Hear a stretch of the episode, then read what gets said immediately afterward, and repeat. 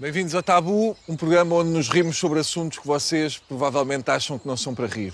Vou passar esta semana com quatro exilados e refugiados e juntos vamos tentar perceber se é ou não possível encontrar humor em quem deixa o seu país para procurar uma vida melhor. Vou só. Desculpa.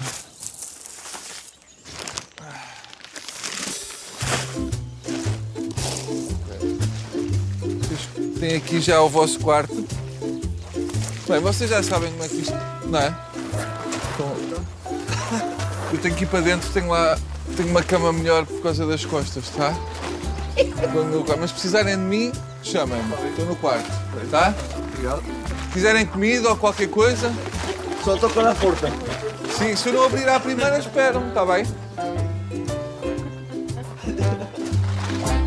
Olá, eu sou o Bruno. Eh, a minha voz soa diferente. É natural, eu não sou o Bruno Nogueira, sou o Bruno Ferreira. É parecido, rima e tudo, mas ele é mais alto e eu sou mais bonito. Além dessas, existe também outra diferença fundamental entre nós. O Bruno Nogueira está neste podcast para falar de assuntos sensíveis e eu estou nos intervalos deste podcast para falar de assentos sensíveis. Assentos sensíveis às necessidades e ao conforto de condutores e passageiros, como os do novo Peugeot 408. Entre as opções disponíveis estão a ergonomia certificada, a função de aquecimento, a regulação elétrica com memória e até um sistema de massagens. Assentos, portanto, do mais sensível que existe. E vai sentar a diferença. Uhum. E senti-la também. Basta marcar um test drive num concessionário Peugeot.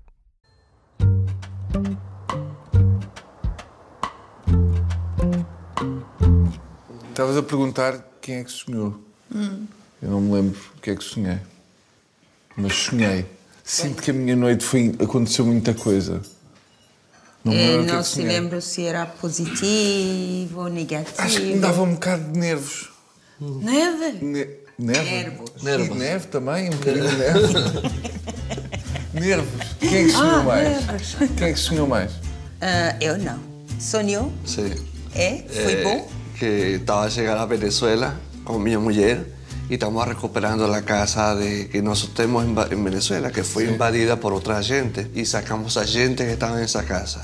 El problema es que uno de ellos sacó una faca y comenzó a perseguirme. Y fue ahí que yo eh, acordé. Acordou. É, parecia que era bom o sonho, não era? Até meio, até meio parecia que era bom. Pensé que me lembró más de los Tu Margarita, sonhaste? Eu sim, mas eu não não me lembro que eu sonhei, mas acho que eu porque de manhã eu acordo. Mas pensei, bom, bom não, não bom apetite. É, é, é, saúde, saúde. Saúde. Saúde. Tu sonhaste com alguma coisa? É a última. Com comida? Se calhar. Estou a sonhar agora. Estás no Ramadão. Podes, para quem não conhece, o que é que se tem que fazer e o que é que é o Ramadão? O Ramadão é um mês que é não podem comer durante o dia, ou beber, ou fazer coisas más. claro que sempre, mas durante esse mês é mais. É, podem comer só à noite. Podemos às oito, quase. Depois do pôr do sol. Exato. Mas depois do pôr do sol podes comer tudo. Sim. E muito.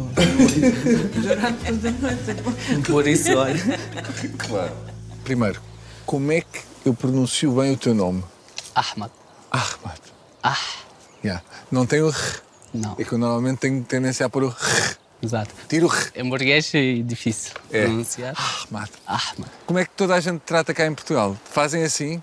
Não estou a ver o português a dizer. Ah, Às vezes eu tento dizer Omar, meu segundo nome, nome da família. isto é dito lá, Omar. Então Omar é mais fácil. Porquê é que tu decidiste eh, sair da Síria? A primeira, por segurança, para continuar a minha vida, para estudar, para viver. Porque quando saí, eu já tinha 18 anos, eh, tinha que fazer o serviço militar. O serviço militar tem que matar os seus irmãos. Eu não quero fazer isso. Eu escolhi de fugir. Como é que era para ti crescer nesse ambiente de guerra? A guerra começou no março de 2011, quando eu era na, no high school, Nos secundários? sim, no secundário. Sim. Eh, começou.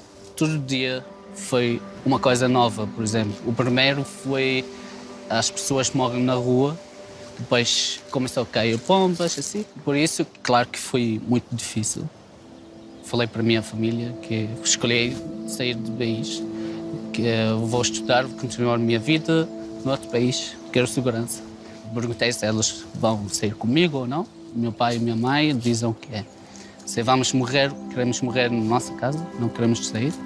Como é que eles reagiram quando tu disseste que querias, querias sair do país? Meu pai não aceitou. Fica aqui, estuda, continua a sua vida normal. Eu disse que o futuro não é aqui. Eu não sei se vou à escola, se volto, não sei. Se vai cair bomba em cima de mim ou não. Uma vez, quando estou a voltar da escola para casa, eh, caiu uma bomba atrás de mim. Eu joguei, eu e meus amigos jogamos assim no chão. Quando a minha família vejam isso, aceitaram mais. Sim. O primeiro país onde tu foste foi para a Turquia. Como é que foi?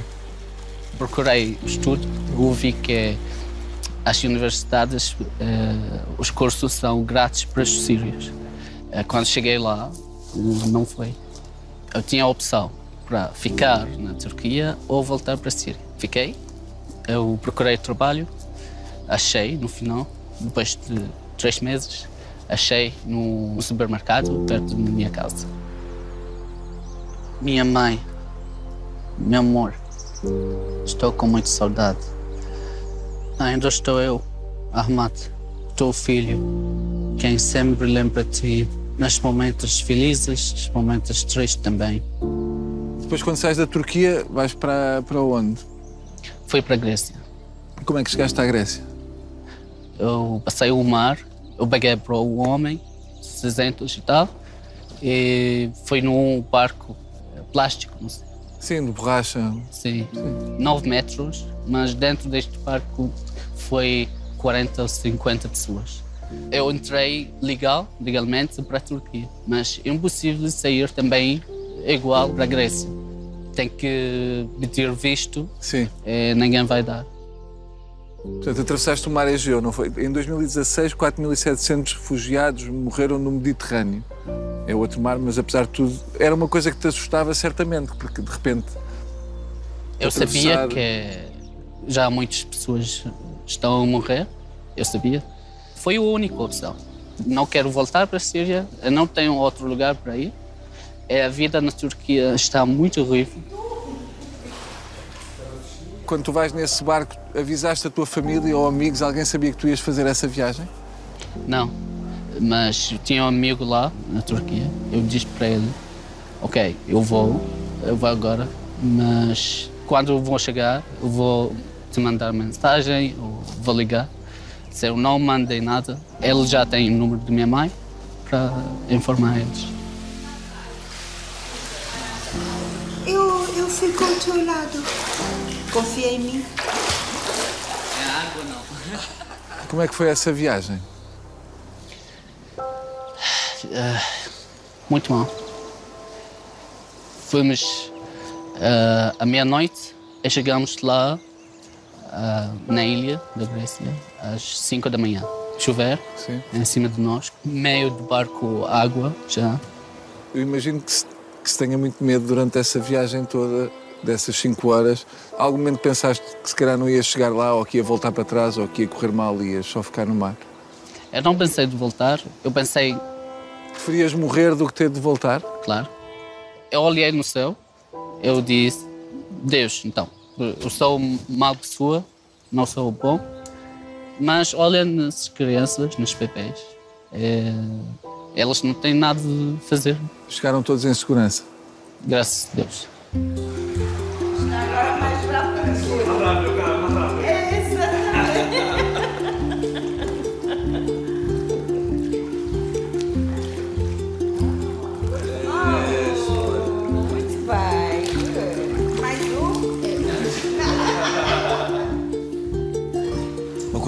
Português faz muito bem é ensinar palavrões quando chega alguém de outro país. Ensinaram-vos? Mal Sim. chegaram? Sim, mas ah, ah, aqui não posso dizer. Podes, podes, podes. Aqui é que podes dizer. Primeiro, eu, eu, A senhora professora, se calhar, vai ter um, um Eu- colapso cardíaco. Mas... Eu ensinei sem vontade, porque eu uma vez no padaria eu digo, por favor, caraças 5. ah, esta não cara, é carcaças. É, ela começa, ha, ha, ha. Eu, por quê?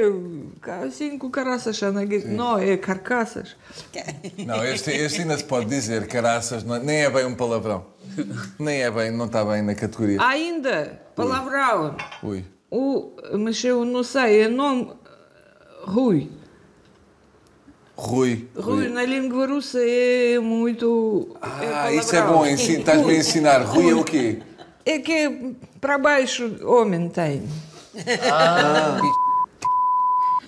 Car... Sim, car... Rui. É, E Alder, e tu? Também deves saber. No, bueno, lo que yo aprendí fue ya en Venezuela. A mi mamá, y cuando ficaba chateada conmigo, uy, o único que ela falava na Venezuela português eram os palavrões, as grosserias. Filho da p, carro de merda, carro de foda, e para ali em cima, e para ali em cima. E eso es lo que yo aprendí, pero ya fui na Venezuela con mi mamá y cuando ela ficava É a tua memória de infância, você também a chamar-te isso. Helder, tu és venezuelano, vieste para Portugal há 5 anos. Faço cinco anos acá em Portugal. Porquê é que saíste da Venezuela para Portugal? O que é que te levou a sair? Porque já havia uma situação, já um ponto, que já não tinha dinheiro já para comprar comida. Vendia uma moto para poder comprar comida, vendia um carro para comprar comida. E então havia gente já praticamente a matar os animais da rua, por exemplo, cães, gatos, para poder comer, porque havia uma escassez de comida. E então eu cheguei a um ponto determinado que falei com minha mulher e meus filhos e minha mãe e disse "Hum, não, eu não posso que meus filhos fiquem mais aqui. Eu vou para Portugal e depois eu procuro uma solução para que venham comigo para Portugal também. Comprei um passagem de só de ida, porque já tinha praticamente a nacionalidade, a dupla nacionalidade, venezuelano e português, por meus pais. E vim para Portugal, que cheguei acá a Portugal. Foi um pouco um bocado difícil, primeiro pelo idioma. O que é que trouxeste quando vieste da Venezuela, sozinho? Uma mão à frente e uma mão atrás. Cheguei com, com muita fé, muita esperança. Tinhas cá alguém, não tinhas cá ninguém quando cá chegaste? Ninguém.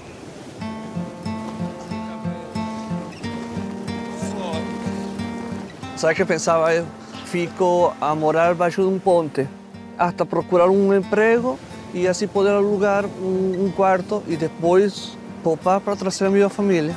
Como é que é esse momento em que se chega a um país estrangeiro e de repente não se tem ninguém? Tristeza porque deixaste a tua família na Venezuela. Tens medo porque não sabes o que irá acontecer aqui contigo em Portugal.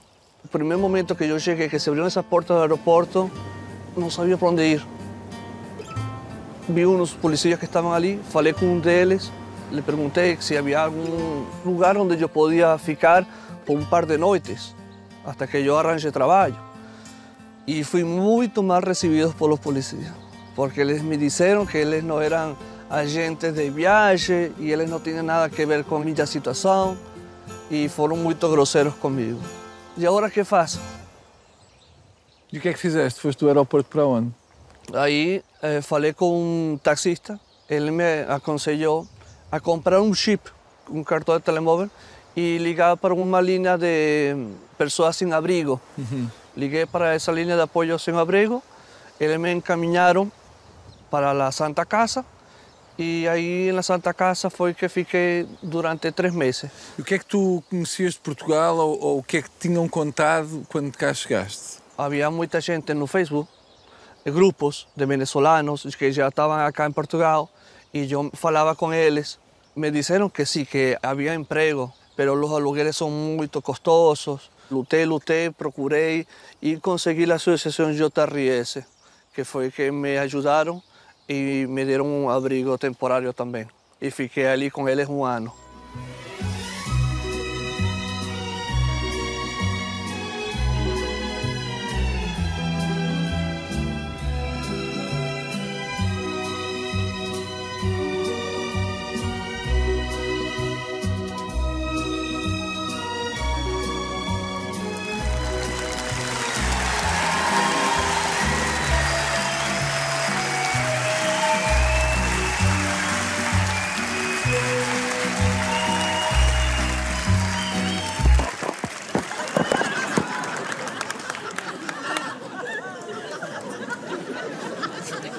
Obrigado.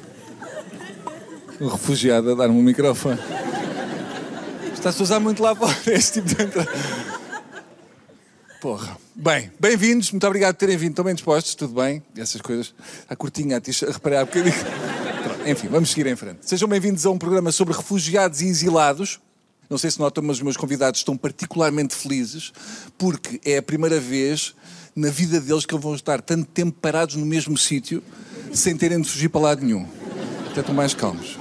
Há pessoas que ainda têm dúvidas em perceber a diferença entre um exilado, um imigrante e um refugiado. Uh, é muito simples para vocês saberem que é. A diferença é a velocidade com que fazem a mala. Sendo no caso dos refugiados, se tiverem uma mala, já é um refugiado premium. Deve ser chato, não é? Saímos do nosso país à espera de melhor e de repente vem parar a Portugal, coitados. Parece que é Deus a gozar, não é? Entre ficar na guerra e vir para um centro de refugiados na Bobadela, as tantas mais vale ficar no bunker, não é? Está mais quentinho. No fundo, nós tratamos os refugiados como tratamos as nossas torradas. Que é, se está muito escura, mandamos para trás. Infelizmente, para muitos portugueses, não dá é para fazer o que se faz com as torradas, que é raspar com a faquinha até ficar mais claro. Será que eles queriam? Quando os refugiados têm um tom de pele mais escuro, nós não queremos. Mas um dia, atenção, escrevam isto, um dia que haja uma guerra na Suécia, vamos ver se não se abrem logo as portas das casas todas. Oh amor, olha para estas gêmeas. Coitadas, 25 anos, instrutoras de yoga, ficaram sem nada. Portas-te para a casa da tua mãe. Coitadas, são aleijadinhas, são aleijadinhas. De boas. Hã? O quê? De boas? Eu não disse boas. Tu ouviste boas? Não, disse das pernas. Parece boas, não é? Do cu também. Hã? O quê? Do cu? Quem é que falou? Estou. Quem fala?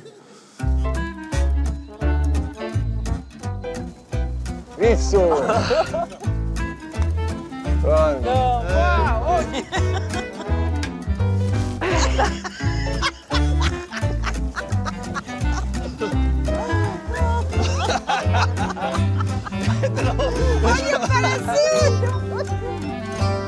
Já aqui mais classe, hein? Super mais classe aqui.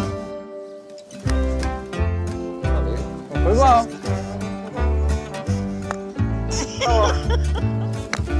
Ela! Isso!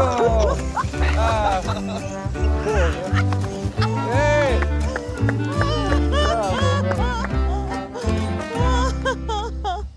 O Hércules está com, está com nervos, não está? Pronto, está tudo bem. Mesmo a festinha eu sinto que ele. que ele gosta, mas ao mesmo tempo. Sim, para a piscina, não? Ah, agora já quer, mas. Ele não sabe bem o que é que quer também, não é isso, não é? Hércules, estamos bem? Margarita, tu és artista, és escritora. Em 2004 lançaste o primeiro livro LGBT Sim, na Rússia. mas passa quase 10 anos, na 2013, Sim. foi feito lei gay propaganda. Em 2013 todos os teus livros foram proibidos. Sim, primeiro foi proibido isto, este livro, Sim, sobre pessoas LGBT. sim. Mas depois todos. Mas eles dizem que vais ler sobre LGBT. Uau! Que bom, vamos ser gays, todos. Também tinhas livros infantis. Infantis também. Também tinham medo que se lesse um livro Sim, infantil. se, se o pai de uma criança me diz que te vou matar, se o meu filho vai crescer e vai ser gay, qual é a minha culpa? Mas estúpida. Como é que tu ultrapassaste essa fase? Eu tinha muito problema. Por quê? Começa totalmente discriminação minha. Vai fazer fogo na minha porta de meus apartamentos. Mas a protestar contra ti? Sim. Escreve na paredes e na porta dos meus apartamentos aqui mo- mora inimigo. O inimigo. Inimigo. Sim. Só porque eu escrevi isto, Ok. este livro. Porque eu propagandista. Mas não foi propagandista, é só sobre pessoas. O livro foi muito divertido, sobre vida. E foi editada na editora de governo. Já chega polícia na minha casa. Já vi na prateleiras meus livros. Fazem assim no chão diz que é necessário tudo no lixo ou fazer incêndio de estes livros. E tiveste medo pela tua vida? Tive medo porque me escrevem muito que vamos matar de ti, muitas pessoas. Quando eu uma vez vai no polícia, digo que pessoas esperam-me perto da entrada no edifício onde eu moro e querem matar-me, polícia diz sim, aqueles como tu é necessário eu matar, porque russos não podem ser lésbicas, gays, tu vais na prisão. Quando eu digo ok, vou na prisão, vou ser heroína, porque Dostoiévski fica na prisão, outros escritores conhecidos ficam na prisão, eu também vou, ok. Ah, a polícia diz, não, não, nós vamos colocar droga no seu bolso, ou vamos dizer que tu, pedófila, tu não vais como escritora, porque na Rússia nenhuma pessoa não fica na prisão por este lei gay propaganda, nenhuma pessoa. Arranjam outros crimes para. Sim. É muito, é muito medo, porque se vais na prisão como pedófila lá, vai matar.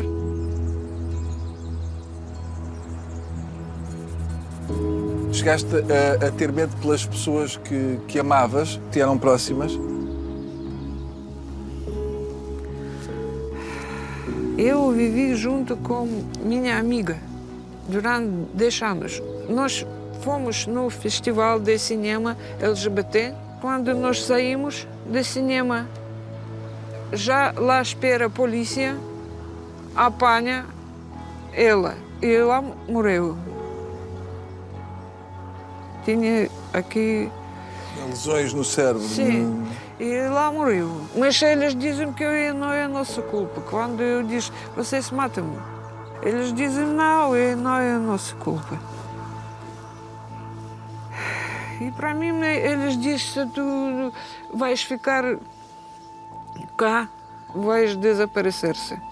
E ninguém vai saber onde tu, onde tu estás. E eu fugi. E bem, Hércules. Ah, ele está nervoso, está tenso. Estes cães irritam-se muito, não irritam? Com coisas que eles lá veem. Neve. Vem cá. Neve. Eu vi uma vez não ser da estrela. Pois. Quando tenho saudade da Rússia, vou na Serra da Estrela e posso ver neve. Uma vez, no Jardim Gulbenkian, encontrei betu- bétula, betula, bétula, árvore. Uma bétula. É árvore de símbolo da Rússia. Eu chego lá e abraço esta arvorinho. Tens muitas saudades da Rússia? Tenho muito. Mas não de Putin. Não de governo. A Rússia, a Rússia de natureza, a Rússia de.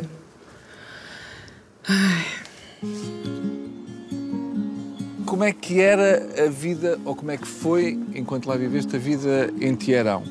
Infância e adolescência muito feliz. Pais muito harmonioso. Uh, pai militar, uh, mãe professora, diretora da escola, muito disciplina. Então dava-nos mais gosto de qualquer brincadeiras que fazíamos em casa. Até 13 anos, na altura da Revolução Iraniana, não é? Porque a Revolução mudou radicalmente, uh, seja a minha vida, seja a vida dos meus pais, nossa família. Depois, pronto, nove anos de guerra, oito anos e meio de guerra, a vida continua. Uh, a nossa vida continuou até um certo tempo depois dos estudos superiores. Fiquei assistente universitária na Universidade de Teherão, mas já não dava. Já não dava ficar lá, então... Por que que já não dava? Tinha a boca demasiado grande. e sentia, minha família também sentiu isto, que já era uma altura muito sensível, já era demasiado uma menina muito emancipada, muito dizias- independente. O que dizias podia te pôr em risco a ti e à tua família.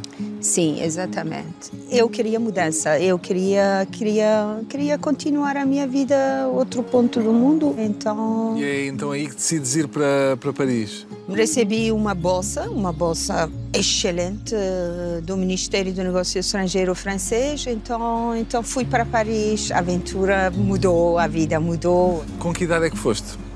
Fui na idade de 24 e meio. Eu sabia que quando eu estava a sair do país, que não iria voltar mais para viver. Não dava mais para eu ficar. E como é que surge um português na tua vida em Paris? Ele também estava é a fazer... ter azar, né? É preciso Pois, ter azar. Destino, talvez. Who knows, who knows. Éramos vizinhos na mesma residência universitária. Uhum. Então, assim, logo começou com ramos de rosas. Oh, my God. Era amor, uma paixão. Mas ele é que se chegou à frente primeiro, não foi? Claro. claro. Tinha que português não ser. perde tempo, né? O português não. Não. está cá. E casaste com que idade? Casei com 28, 28 Quatro anos, anos 27, depois. 27, 28. Ok. Como é que depois vens parar a Portugal? Era um mal-entendido de facto depois do casamento, porque para mim éramos ok, casamos, eu fico em Paris, ele, ele vai fazer a vida dele em Portugal, porque era assistente universitário, também estava lá fazer a tese. Vamos juntos? Eu disse, what? Não, vamos juntos o quê? Eu tenho minha vida aqui, tudo aqui. Depois de tudo isso, ele convenceu-me, vim para Portugal. Foi mal teres conhecido Portugal pelos olhos do teu ex-marido. Yeah. Porquê é que dizes isso? Eu, antes de conhecer o meu ex-marido, não conhecia Portugal. Não tinha nenhuma ideia, nem positiva, nem negativa, claro. O que, que ele apresentava do país, eu acreditava. Também sem conhecer a língua, sem conhecer a cultura, sem ter ideias. O retrato que ele fazia de Portugal não era muito positivo. Não. Toda a abordagem foi muito negativa, muito. Até, até a altura que separei-me. O nosso casamento não deu certo e decidi de me separar, então é diferente. Lá eu próprio comecei a conhecer a sociedade, a cultura, o A criar a povo, tua memória afetiva com Portugal. sem intermédio dele, intervenção dele. Mas ainda voltando atrás, tu sentes que vir para Portugal casada com um português ajudou na integração ou não?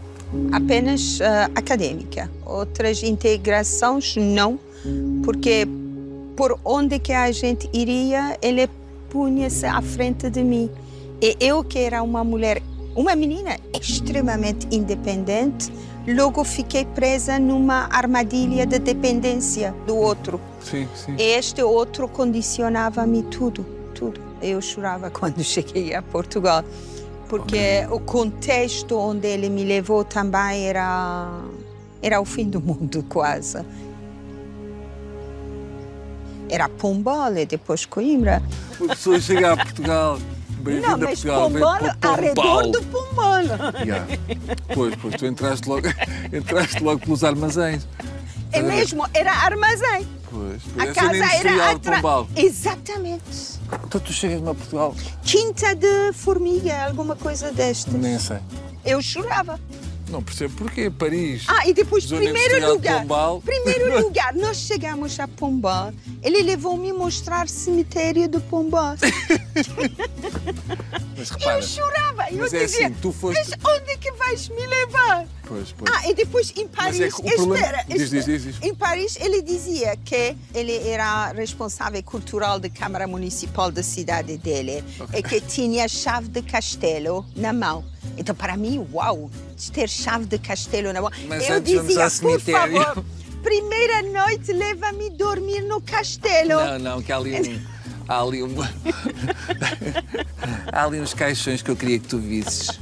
Mas Castelo de Pombal, quando chegamos, tinha uma porta, mas não tinha muros à, à volta. Era ruína. E depois eu disse, mas tu tens chave disto? Mas por que tens chave? Fu. Era a pior abordagem que podia existir. Mas já fizeste as pazes com isso? Sim, sim, sim, sim, perfeito. Com Portugal, com Portugal, não é? Com a tua Ah, ex-mulher. sim, sim, sim. Estou aqui. Claro. É incrível a velocidade com que vocês aprenderam português. Isso há que, há que louvar. Quando há gente que vive cá há décadas e ainda diz Hades. Vocês há de conhecer-se-los depois, mais tarde. E nem quero imaginar como é que os portugueses seriam como refugiados. Para já, chegavam atrasados ao barco. Essa é logo a primeira. Cabrão do português, porra, estamos aqui à espera. Depois regateavam o preço da viagem. Mil euros? Chupa, sem mala de porão. Não, não. 32, meu amigo. Dou-lhe 32. Yes, can.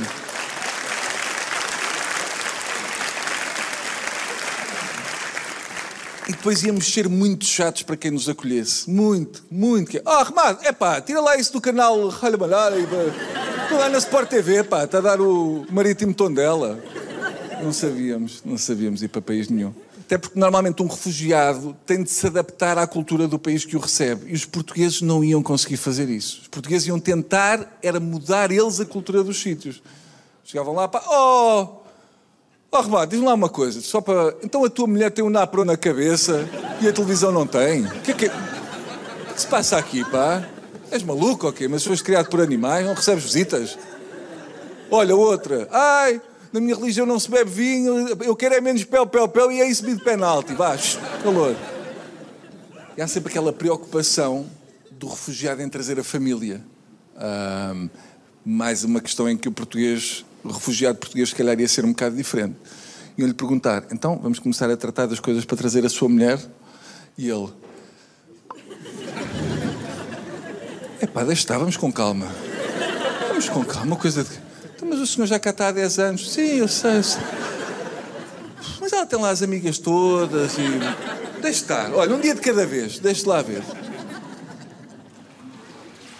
Quando tu vieste, deixaste a tua mulher e os teus filhos na, na Venezuela. Nessa altura temias pela vida deles? Sí. Así como mi pai perdió a vida na Venezuela por defender aquilo que, que le pertenece a él. Mas foi num assalto? Sí, fue un asalto. Y entonces yo tenía ese miedo eh, con mis hijos que fuesen secuestrados. Aquel tiempo había mucha gente violando a crianças y, y por eso que yo estaba ansioso por sacarlos a él de Venezuela. No conseguía dormir de noche, fue una situación muy complicada. Estaba desesperado, estaba tan deprimido que yo hasta intenté suicidarme para ver si, si con mi muerte lograba, por ese gobierno traer mi familia. Imagínate lo que yo estaba a pensar en un momento que estaba muy, muy deprimido. Es una situación que fue muy complicada para mí, porque no tenía dinero para traer mi familia, no tenía trabajo todavía aquí en Portugal, no tenía dónde ficar en Portugal. Y un gallo siempre pe- está- fica, fica mal porque pensa o peor que está a acontecer a eles.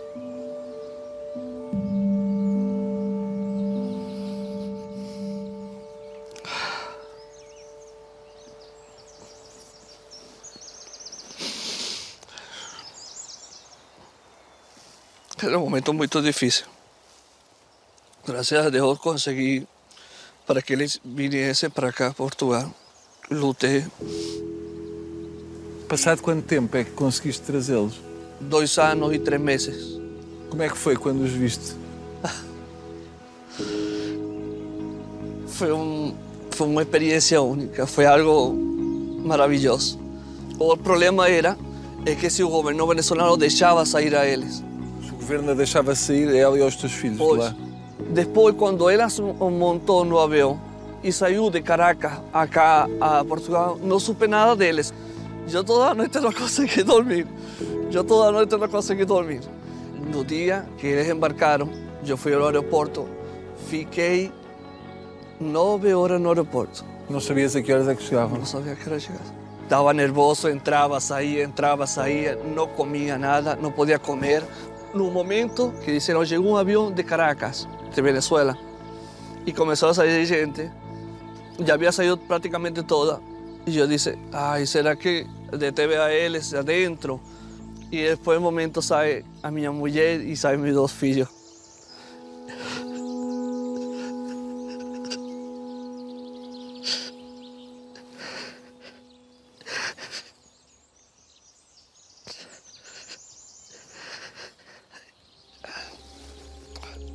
E mu- foi bastante, foi bastante emocionante poder abrazar a, a mis filhos y poder abrazar a mi mujer nuevamente.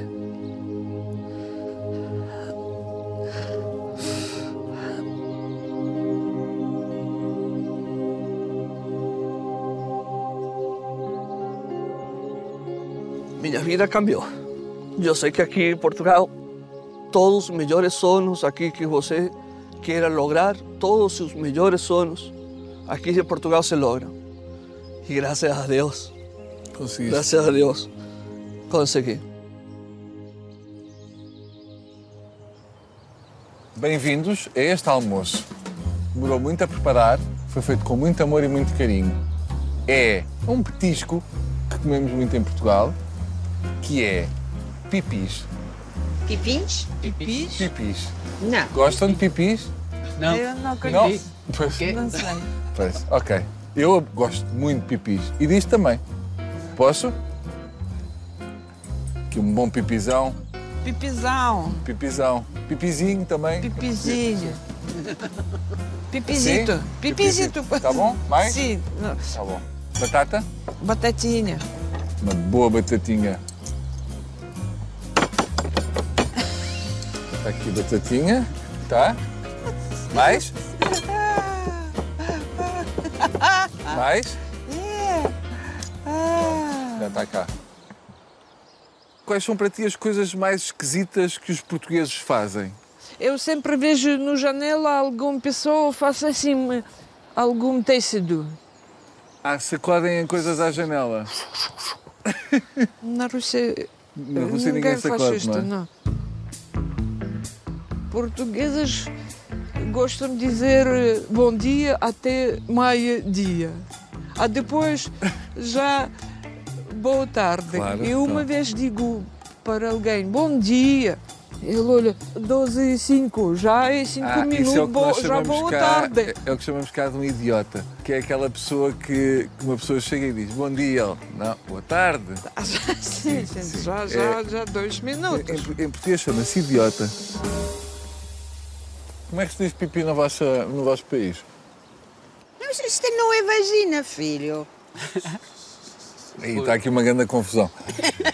Isto não é vagina. Pois não. Eu sei o que é que é Não uma. Não, vagina, não é uma porque é vagina. Mesmo lá para casa, para quem nunca viu, não é uma, não é uma vagina. Pisdá. Pisdá. Pi- Pisdá. Sim, Pisdá. pisdá. Ah, muchas, pa- eh, também. muitas palavrões. Por ejemplo, Queremos assim aquele que é, que é o mais forte. huevo, Aquele- Hã? huevo. Huevo? Kiss. Que se. Ei, Kiss. fico meio Sim. desapontado. Como beijo Kiss. em inglês. Cá. Eh, Que se. Consoante é que, Que. depois vogal O O. e depois consoante se. Coce. Ai. Ah! Coce. Ei, tanto coce. Coce. Quase. Coce. Pode, não Gosto, não gosto, pode, não. não pode. Como é que foi de chegares à Grécia, a vida a partir daí? Tem que sair. Ah, ok, é temporário. Sim, como só para passar o país. Como é que, entretanto, surgiu Portugal como hipótese? Eu fiz pedido de recolocação. Recolocação. de- Recolocação. Sim. Neste programa tem que escolher seis países para viajar. E tens que escolher seis. Yeah. Em Portugal não foi uma. Desculpa, Não foi? não foi. Ah, pá, então corta. Está feito. Vamos embora. Vá, um abraço. Vá. Vê o que é que estava em primeiro. Foi Noruega. Noruega, ok, percebo. Também tem norueguesas e noruegueses, não é? Yeah. Qual é que foi o segundo? Eu não lembro. Nem se lembra. E o terceiro? Eu escolhi Holanda, Quarto? hum, fui Bélgica. Ai, a Bélgica! Bélgica ficou à frente de Portugal. O que é que ias fazer para a Bélgica? E em sexto? Foi na Qual é lista. ficou em sexto? O último, acho que foi Itália. Pronto, está bem. Então, depois, eh, quando. Lá te disseram, olha, não temos isso, mas temos aqui Portugal. E tu? "Ah, Se calhar vou para o barco outra vez. Eles não deram resposta. Não fui. E Portugal, o que é que Rejeitado, fez? O que é que fez Portugal? O Disse, Portugal. anda armado, anda para cá. Exato. E tu? Eh, Hum, é, Portugal, o que tem aqui?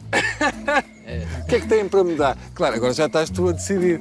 Calma, agora o que é que vocês têm para me dar, Portugal? Yeah. Pastel de nata? Hum.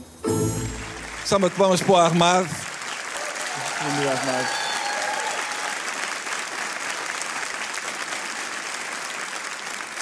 O Armado, depois de tudo isto em Portugal, estudou turismo. Ah, imagino que tenha acabado o curso e tenha pensado: ah, então é assim que se viaja, sem ter água pelos tornozelos. Olha que giro como eles fazem. Quando chegou a Portugal, esteve num centro de acolhimento temporário e só depois é que foi para um apartamento em Santa Apolónia com vista Rio.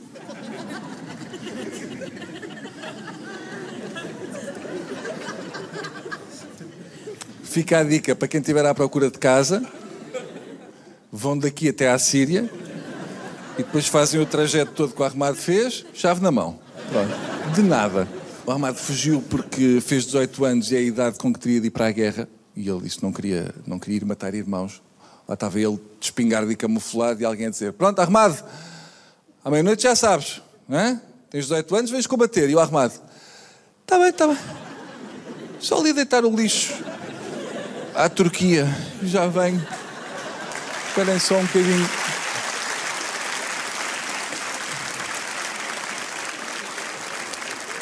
Agora que este episódio de Tabu vai a meio, proponho uma reflexão. Afinal, quem somos? Para onde vamos? Porque estamos aqui? Há falta de tempo para refletir sobre todas estas questões, foquemo-nos na última. De todos os podcasts nacionais, não escolhemos Tabu por acaso. Escolhemo-lo porque é um formato criativo, pioneiro na forma como une descontração e desconstrução. Descontraídamente, Tabu desconstrói temas sérios e contribui para um mundo melhor através de uma experiência de prazer, tal como o novo Peugeot 408. Sim, estamos perante um automóvel pioneiro que nasce da criatividade das equipas Peugeot para, graças aos motores híbridos plug-in, encarar com seriedade a transição energética sem pôr em causa uma experiência prazerosa e descontraída de condução. Ou, em linguagem corrente, um automóvel que junta o útil ao agradável. Não acredita? Marca um test drive em tempo útil e vai ver como é agradável. O percurso do Armado ainda foi longo. Foi, saiu da Síria e foi para a Turquia. Da Turquia sai para a Grécia e é então da Grécia que vem para Portugal. Atenção, isto não é um refugiado. Isto é um interrail organizado por um bêbado. O Armado contou que na Síria, enquanto estudava, as bombas caíam mesmo junto da sua casa. E nós aqui a queixarmos das infiltrações, não é? Ah, esta escola não tem condições, a sala tem umidade. Pois tem, pois tem. Sabem porque é que a escola do Armado não tinha umidade? Porque não tinha paredes para a umidade agarrar. A umidade bem queria, mas ia a esgravatar com os cornos no chão. Foi na Grécia que escolheu os seis países para onde desejava ir, mas como esses países não responderam, Portugal chegou-se à frente, acabou por vir para cá, não é? Parece aqueles miúdos que fazem uma lista de prendas de Natal. Enorme, dizem, querido Pai Natal, eu queria uma Playstation, ir à Euro Disney, um cão e um cavalo. Depois no dia de Natal, tem uma caixinha com seis lápis de cera. Que o Armado sentiu. Nós somos a caixinha com lápis de cera. O Armado disse-me o seguinte: na Grécia perguntei a um homem o que achava de Portugal. Respondeu que os portugueses comem muito peixe. Olha, eu gosto de peixe, então vim. Não é simples. O Armado escolhe um país para se refugiar pela mesma razão que nós escolhemos ir almoçar a Setúbal. Tem peixe. Siga.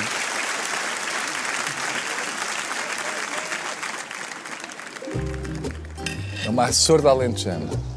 Leva ovo, leva pão, leva alho, leva azeite. Quem vai querer? com um ovo? Sim. Com um ovo e com pão. E líquido. Não estás muito confiante com isto, Coinó? ¿Vos? Já comeu? No, nunca. Já, No, no, A mãe nunca fez? no. Não? No, es porque es un plato típico lentejano. Mi mamá es del norte, Do no. norte. Tá bom. É bom. Então, estás a chorar? Não te vais abaixo. É só uma sorda. E comoveu-se com a sorda.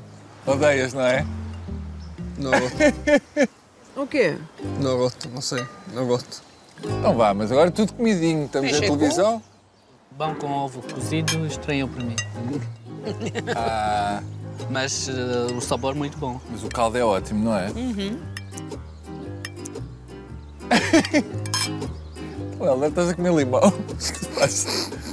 Lamento mucho, pero no consigo comer esto. Vamos a hacer más corridas. Vamos a ver quién me llega más rápido. Vamos a ver quién llegue más rápido. Vai, Helder. O que é que sabias sobre Portugal? Da literatura na universidade literária. Eu sabia eh, Camões e adorei Fernando Pessoa, mas eu sabia nada. No aeroporto foi comigo uma amiga e eu perguntei mas eh, o que é Portugal? O que é, qual é este país? Ele diz, não é este país dos piratas. Lá piratas moram. Eles cortam eh, Os quem? Os piratas? piratas. Eles cortam cabelos e, e penduraram no mural estas cabeças de pessoas. Ok. Uau! E me diz, eh, boa viagem. Eu fico no avião. Portanto, foi o que disseram sobre Portugal. Cortavam cabeças e Sim, mas eh, eu não vi aqui nenhuma. Aqui nenhuma pirata ainda não vi. Pois. Se calhar já foi há mais tempo, não é? Se calhar é, é mais lá para trás. E Margarita, que país é que gostavas de visitar? Gosto de visitar hum, Austrália. Austrália. Austrália. Ok. Quero ver canguru. e, pa, e papagaios. Lá é papagaios, bandas enormes, equipas. E quero ver milhões de papagaios. E Chapidé, que país é que gostavas de visitar que ainda não visitaste? Eu, eu gostaria muito de ir ao Japão. Ah, adoro o Japão. Japão, adoro. Estou fascinada pelo Japão e ainda, infelizmente, não tive oportunidade. Na altura sentiste racismo ou xenofobia quando chegaste cá pela primeira vez? Senti xenofobia e racismo Em extremamente em Coimbra, na altura do divórcio. Porquê? Tribunais. Ok. Ah, professor catedrático da Universidade de Coimbra era mulher iraniana que estava a pedir divórcio e queria guarda de filha. Lá senti racismo. Ah, Houve uma altura que ameacei, ameacei a, o, a o procurador. Eu disse, estou a ir apresentar uma queixa contra o vosso tribunal de Coimbra, o Tribunal Europeu. Ele apresentava-me as instâncias jurídicas como uma vagabunda iraniana. Então, nesta altura, senti profundamente o racismo. Houve uma altura, um juiz, eu nunca esqueço isto, num tribunal, ah, olhou para mim, do que que está a falar? Nós estamos no Irã. Eu disse, desculpa, eu não falei em persa, não estou a falar do Irã, estou a falar da situação de uma mãe com sua criança. Lá era, era profundo racismo.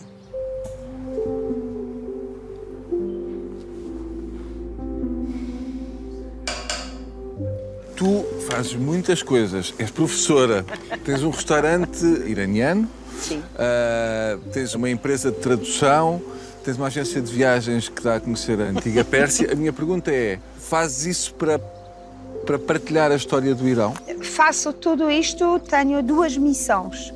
Por um lado, eu sou uma das herdeiras de civilização e cultura persa iraniana.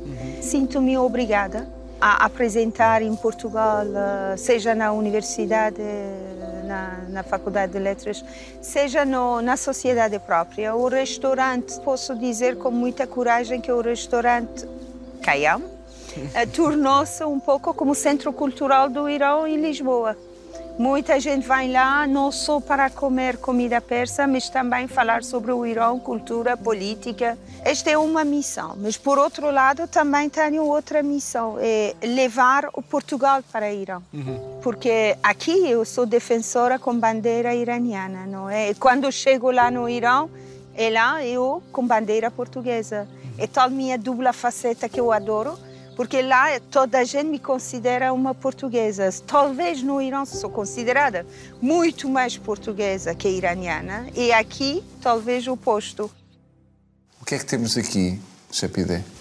Então temos uh, o arroz tachina, uh, com frango, com peito de frango assado no forno, e salada especial minha. Tudo certo, esta beleza, cor, luz, sabores. É verdade, sabores. ficou lindo. Bom apetite, pessoal. Bom apetite. Bom apetite. Bom apetite. Vamos a isto. Vamos ver como é que isto está.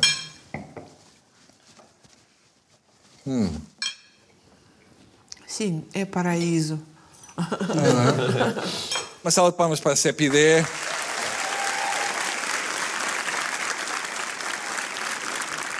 Cepidé, além de ter uma empresa de traduções, é dona de um restaurante e ainda é professora na universidade. Atenção, está aqui a prova que ela não veio roubar trabalho a um português. Ela veio roubar logo a 7 ou 8. Não. Atenção, ela já vem de um país que tem um nome que já está mesmo a mandar as pessoas embora. Que é, então o que é que vai acontecer a estes jovens? Irão. Irão.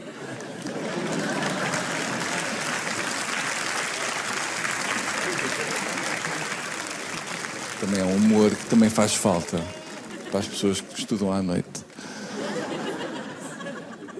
É a única dos meus convidados que não é refugiada, é exilada. É como aquelas pessoas que não dizem que estão desempregadas. Dizem, estou entre projetos, sou a melhor. Mas o que é certo é que está cá e não está lá, portanto... A CPD diz que começou a ter problemas em Tiarão e vou citá-la. Vim embora por ter a boca demasiado grande. Ahm, pensar que era uma qualidade, afinal, é um defeito. Uma prima minha uma vez também teve esse problema. Eu saí da aldeia e vim para a cidade pelo mesmo motivo e olha, hoje em dia tenho um Mercedes e um apartamento.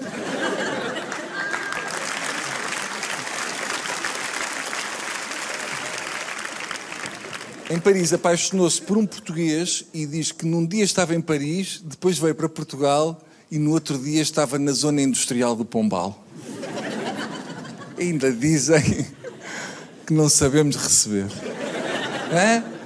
Imaginem o homem, Morzão, escuta. ah, eu sei que tu achas que estás bem ah, aqui em Paris, com a cultura, a gastronomia e tal, mas acho que temos que abrir horizontes, amor.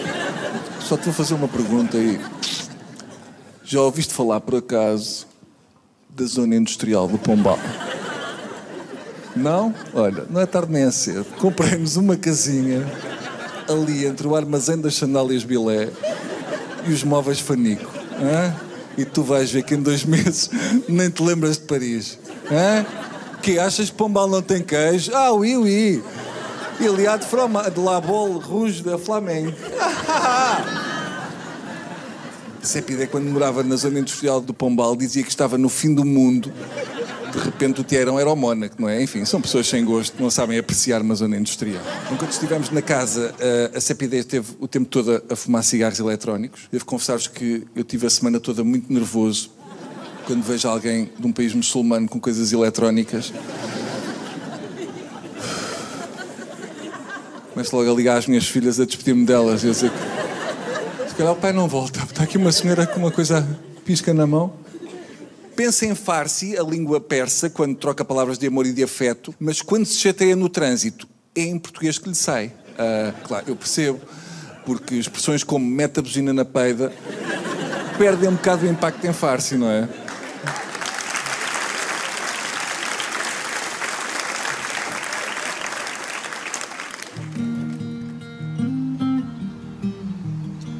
Sendo a Venezuela neste momento um regime fechado, persecutório, como é que tu gostavas de ver a Venezuela no futuro? Gostaria de, de ver um, um país, minha terra, novamente como era antes. Muito antes. Estou a falar já de mais de 20 anos atrás. A gente tinha muitas oportunidades. Como é que era esse país? Opa, era um país que encontravas de tudo no supermercado.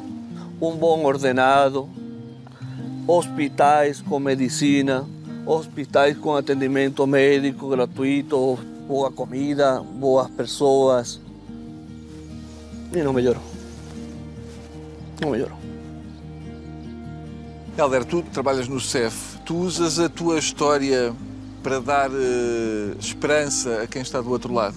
Sim, dou o melhor de mim para ajudar no atendimento àquele imigrante que se encontra em uma situação como eu me encontrava também acá em Portugal. E eu sei o que essa pessoa do outro lado está a passar também.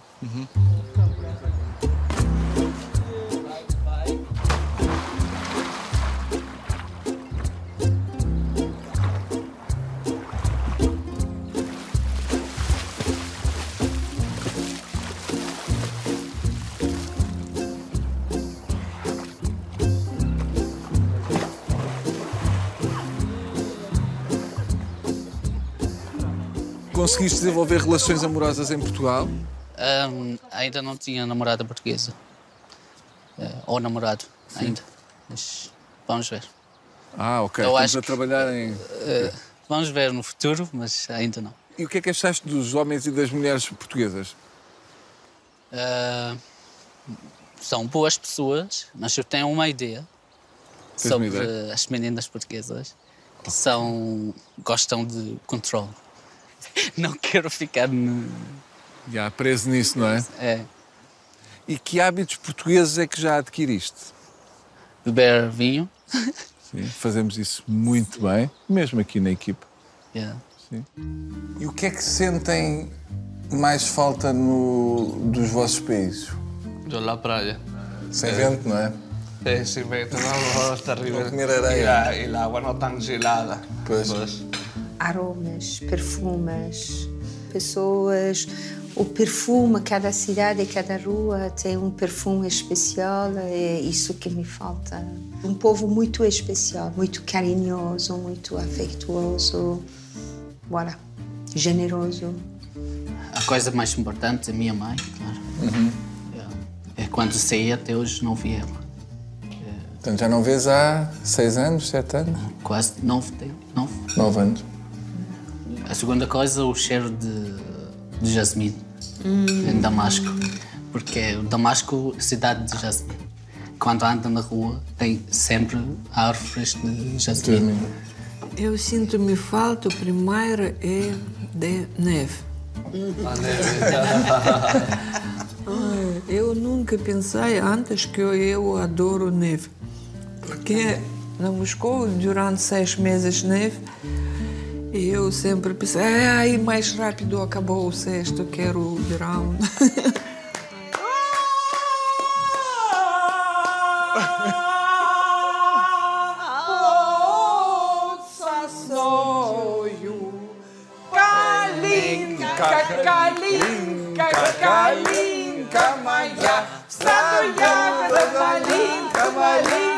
Muito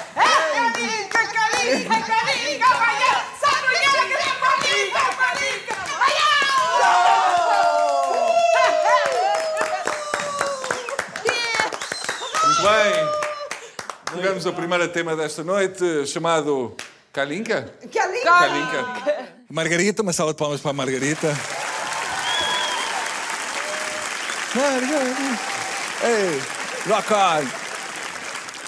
A Margarita já não bastava a sua, a sua história trágica, ah, ainda tem nome de Pisa. Tem sido por isso que fugiu da Rússia, antes que tivesse de dar para oito pessoas. Fugiu, antes ficasse às postas. Em 2004, a Margarita foi a primeira escritora a lançar um romance LGBT na Rússia. E é engraçado que em nenhuma altura pensou: por que é que não há mais nenhum livro sobre este tema? Porra, só é que me lembrei, estou muito à frente. Não, não. Não. A Rússia parece-me mesmo o sítio ideal para lançar um romance gay LGBT. É como lançar uma marca das sandálias em Pedrógão. Uma pessoa sabe, é um negócio que só nove anos depois é que os seus livros foram proibidos, porque o governo russo achava que se as pessoas os lessem podiam ficar gays. Ah, eu já li. E filhas.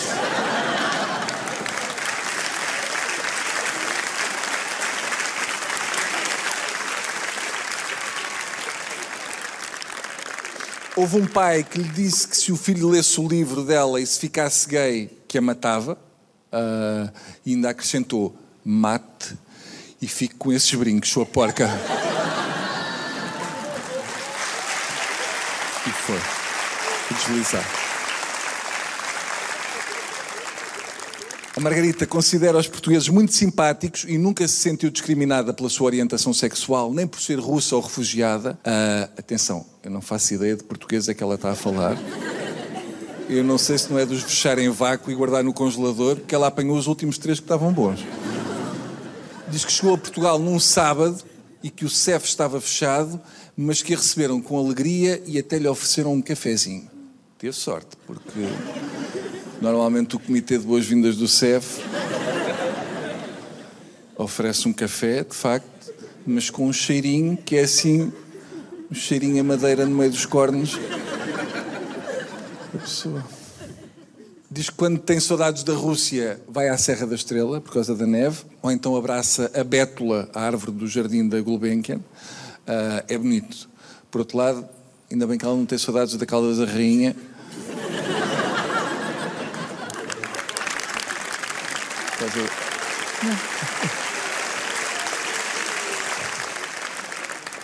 Bora!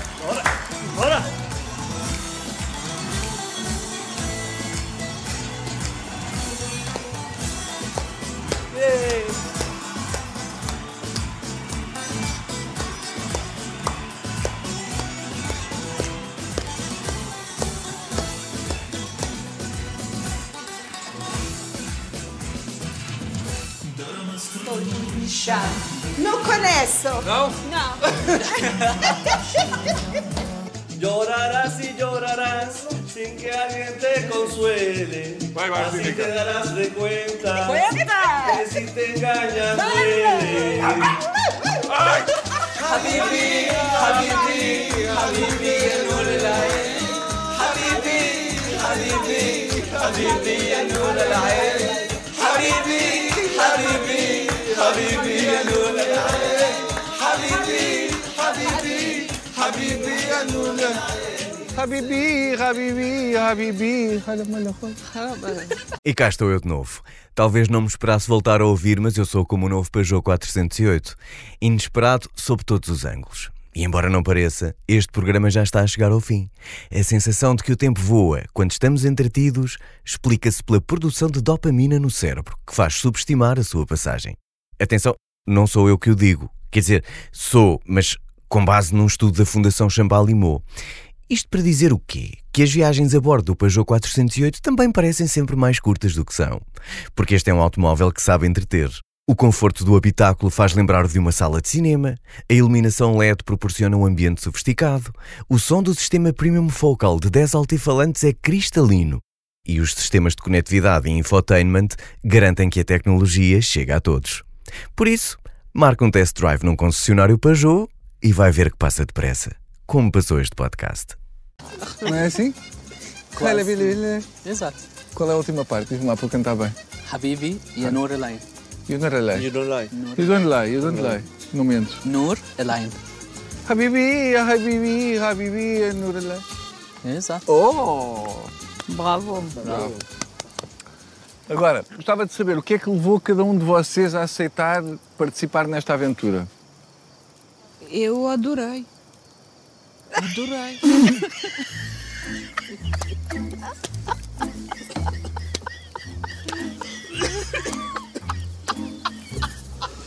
Porquê é que eh, aceitaste vir? Por que aceitaste vir de onde? Espera aí. Mas atenção, durante estes dias todos não foi preciso tradutor. Pode ser primeiro ele vai responder. Ok, but, uh, eu queria dar também um, dar minha, minha experiência e ajudar eles, não ficar com, com hate. Com ódio? Sim, sem, sem nada, sem- com ignorância. Ah, para não terem ignorância e para não ficarem com ódio e para, para conhecerem a tua história. Exato. Muito bem. Rapidez. Para chamar a atenção contra tudo que podia ser discriminação, racismo, xenofobia. Ah, e convidar toda a gente para abrir os olhos e ter compaixão com todos os imigrantes. Não existe tabu. Não pensem que os russos são só agressores e ursos de floresta, ursos selvagens que só podem matar outros. Ah, Não, que os russos são diferentes. Eu, eu aqui como embaixa- ambassador da Rússia. E os russos também têm alma, coração e têm amor. Todos somos iguais. Seja onde você seja, seja o idioma que você fale, seja o, o color que você se, se é, seja chi- chinês, seja hindu, seja onde você seja, e devemos tratar-nos com respeito, amor, para poder conviver junto a- acá neste maravilhoso país. Muito bem. Salve palmas para o Helder. Grande Helder. Atenção, Helder escreve sem H. ah, quer dizer, escrevia-se com H na altura em que ele estava na Venezuela, mas por causa da fome ele teve de comê-lo. Contou-me que o dia em que a sua família chegou, ele até chorou e que a família até hoje ainda acha que foi de alegria.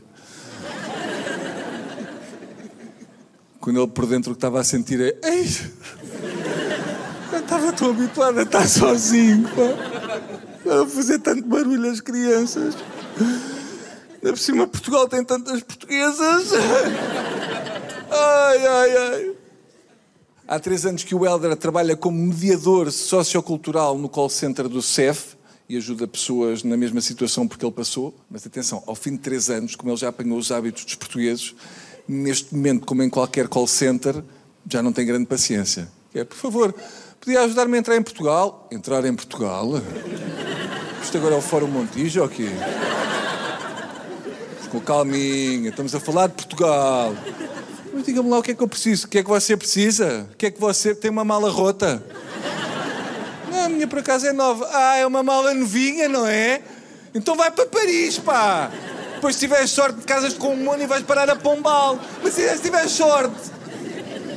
Ela disse-me que vai casar e foi muito simpática, até me convidou. Uma sala de palmas para isso.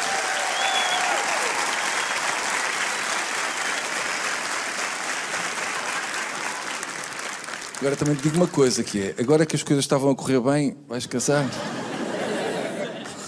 Epá, tudo bem que tens azar na vida, mas também o procuras, não é?